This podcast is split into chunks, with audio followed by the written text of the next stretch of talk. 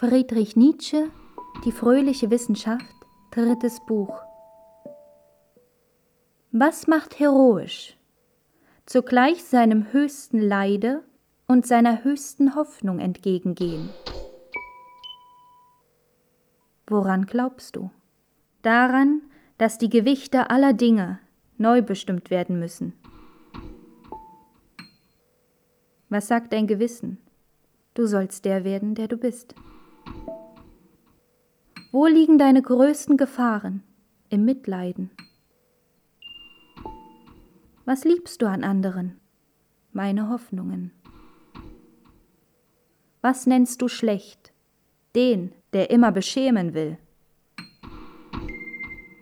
Was ist dir das Menschlichste? Jemanden Scham ersparen. Was ist das Siegel der erreichten Freiheit? Sich nicht mehr vor sich selber schämen.